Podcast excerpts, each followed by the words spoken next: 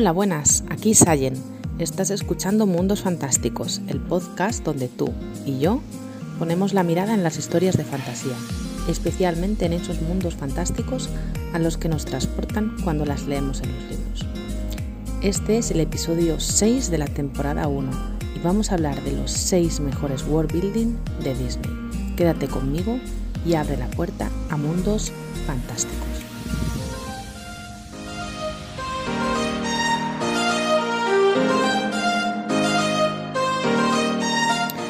Tenía muchísimas ganas de compartir eh, este episodio de hoy con vosotros eh, porque, porque, bueno, pues Disney yo creo que nos ha marcado ¿no? a los millennials, a esta generación y yo pues he seguido viendo estas películas eh, pues hasta el día de hoy, ¿no? En esta ocasión no quiero hablar de world building que Disney haya cogido de diferentes libros, puesto que no serían originales suyos. Eh, por ejemplo, El País de Nunca Jamás, de Peter Pan, o El País de las Maravillas, de Alicia y tantos otros. ¿no? Tampoco voy a mencionar los mundos que son similares, como muy similares al nuestro, o una parte del nuestro, ¿no? o sea, buscando a Nemo. Bueno, pues sí que se desarrolla en una localización muy concreta, pero no voy a pararme a decir cómo es un océano, ¿no? O Toy Story. Eh, por supuesto que es un, un, mundo de juguetes, pero bueno, creo que todos conocemos, ¿no? O El Rey León, eh, es nuestro mundo, ¿no? Lo único que han dado personalidad a animales o a juguetes. Hoy eh, he elegido seis películas que a mí me han gustado mucho, ¿no? Y sobre todo, pues me ha gustado esa localización que han elegido, ¿no? Y que esa localización es importantísimo para la trama de, que se trata, para, el argumento, ¿no? El primer world building que quiero nombrar es Monstruos S.A un mundo de monstruos los cuales se abastecen de electricidad gracias a los gritos de los niños. O sea, el argumento de esta película es genial. Fijaos por un momento en la construcción de esta civilización. Cómo se ven las calles, los restaurantes, el trabajo lleno de seres de diferentes colores, formas. Em, prácticamente cada monstruo es una especie en sí misma. ¿no? Eh, los que hayan construido este mundo deben haberse dejado la mente en crear miles de seres, cada uno diferente del otro, eh, pues eso, ¿no? Crear mil especies diferentes. y además, pues adaptarlas a un estilo de vida pues muy parecido al nuestro, ¿no? Oficinas, vestirse de traje, no sé qué. O sea que, eh, pues un world building muy, muy, muy curioso. El la segunda película que quiero nombrar eh, que es una obra de arte, es del revés. El mundo dentro de la mente de una niña, Riley. Se trabajan los sentimientos, la maduración de los niños, de los mismos, cómo cada vez eh, se van haciendo más complejos. La virtud aquí está en crear un mundo interior como si fuera una ilustración de la mente de, de un niño, ¿no? también de un adulto cinco emociones antropomórficas, alegría, tristeza, miedo, asco e ira.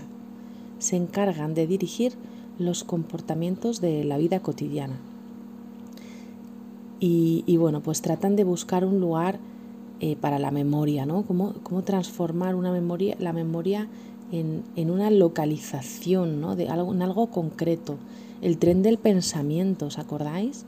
Eh, cuando sufren el proceso de abstracción y de repente en vez de ser personajes en tres dimensiones pasan a dos dimensiones y se van abstrayendo más y más y más. Bueno, esta película eh, se puede ver desde tantas perspectivas, pero una muy interesante pues es este análisis de world building que voy a hacer, voy a hacer más adelante en el blog, eh, en el blog de www.wsayen.com pues ahí lo voy a, voy a dedicarle más adelante eh, pues una entrada para, para poder analizarlo poco a poco porque merece la pena. El siguiente, la siguiente película que quiero nombrar es Zootrópolis. Es, yo creo que es otro mundo, es parecido al de Monstruos S.A., ¿no? si me permitís, pero en vez de habitado por monstruos, pues habitado por animales la sociedad se divide en dos estamentos. Esto es muy interesante por cómo, mm, porque, porque esto es clave para la película, ¿no? Los carnívoros y los herbívoros, ¿no? Y el conflicto principal de la trama eh, se trabaja a eso, o sea, es ¿Cuál es ese conflicto entre carnívoros y herbívoros? ¿Por qué? Ala, Tate, ¿qué te parece? ¿Qué te parece esta película? La siguiente película, que son dos, pues yo creo que merece la pena nombrar a las dos porque cada una aporta algo diferente, es eh, Rompe Ralph y Ralph Rompe Internet. El mundo de los videojuegos se entrelaza, eh, cómo, se cómo se entrelazan los juegos entre sí. Em, y, y, bueno, pues en esta segunda parte, pues que nos lleva a Internet y podemos ver pues todas las grandes webs, grandes corporaciones que hay en Internet, eh, desde eBay, YouTube eh, eh, y también pues esos algoritmos que necesita Ralph para poder ayudar a, a, a. Bueno, yo creo que ahí probablemente en esas películas hayamos disfrutado más los adultos que los niños. O sea, yo, bueno, mi hija la, la, verdad es que las ha visto las dos, la segunda es un poco más siniestra, pero las ha disfrutado. Pero cuando ya empiezas a entender ¿no? pues lo que eran los videojuegos y lo, los videojuegos ¿no? De, las máquinas de videojuegos, lo que, es Internet, bueno, pues, eh, pues impresionante. Yo creo que, está súper bien construido. Igual, ¿no? Algo tan abstracto como son los ceros y los unos traducido a, a un mundo, a un mundo.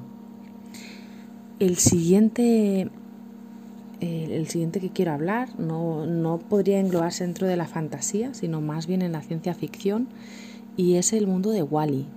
Es una película que yo creo que ha tenido pues menos éxito del que debería, ¿no? Porque, porque es, es muy grande, o sea, esa película es, es muy, muy, muy interesante.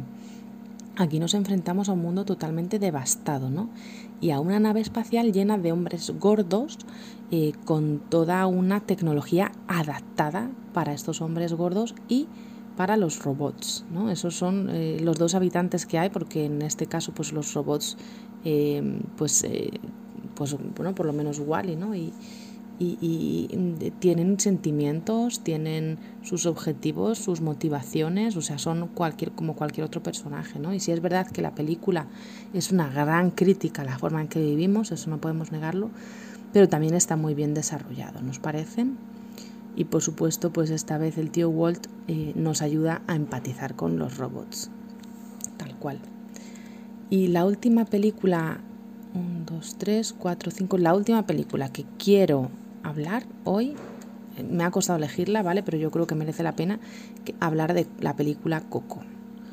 Coco, aquí nos metemos dentro del mundo de los muertos. Es propio de la cultura mexicana, eh, en la que el 2 de noviembre, pues se tiene la tradición de recordar a los muertos poniendo eh, un en un altar doméstico fotos de los seres queridos que ya partieron, ¿no?